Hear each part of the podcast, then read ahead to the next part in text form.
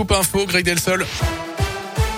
Il y a une l'émotion après la mort de Jean-Pierre Pernaud. Le journaliste est décédé hier à l'âge de 71 ans atteint d'un cancer du poumon. Il fut notamment le présentateur vedette du JT de 13 heures de TF1 de 1988 à 2020. Un record de longévité dans l'histoire de la télévision française. Jean-Pierre Pernaud qui a fait partie du quotidien de millions de Français pendant ces 33 années. Sa disparition évidemment ne vous a pas laissé indifférent. S'identifier complètement à la France de l'intérieur. Donc on perd un grand journaliste qui laissera un grand vide dans la mémoire collective des téléspectateurs de TF1. C'est la disparition de quelqu'un qui a su amener les régions euh, au, cœur de l'information euh, nationale. Donc c'est quelqu'un qui a pu révolutionner, je pense, le, JT et le contenu de, cette information-là. Quand il a quitté TF1, on était trop triste. Moi, je l'aimais bien, je le suis sur euh, Gala ou Instagram, voilà. Oh, j'ai beaucoup de peine, vraiment.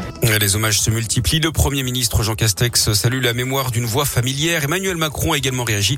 Il a habité le cœur de nos foyers, écrit le président sur Twitter.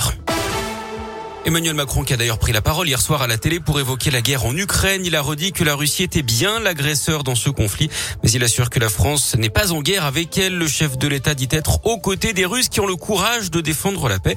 Il reste en contact avec le président russe Vladimir Poutine pour tenter de le faire changer d'avis et de rendre les armes.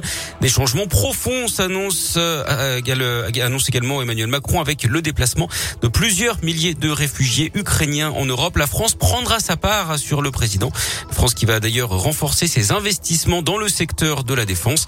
Concernant le quotidien des Français, il met en garde aussi contre la hausse des prix de l'énergie, le pétrole et le gaz notamment, ce qui va durablement affecter la croissance. Il promet une réponse adaptée. Il a d'ailleurs chargé le Premier ministre Jean Castex d'élaborer un plan de résilience économique. Enfin, au sujet de l'élection présidentielle, pas de modification du calendrier en l'état.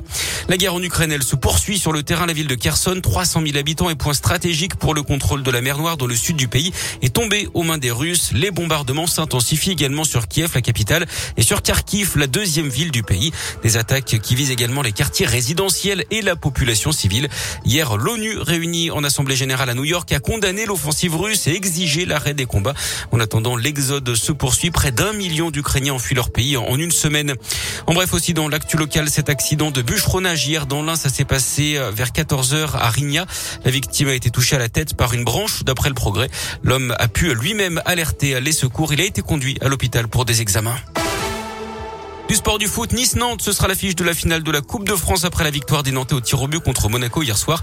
Finale qui se jouera le 8 mai prochain au Stade de France et puis en tennis, le deuxième tour de l'Open 6e sens métropole de Lyon.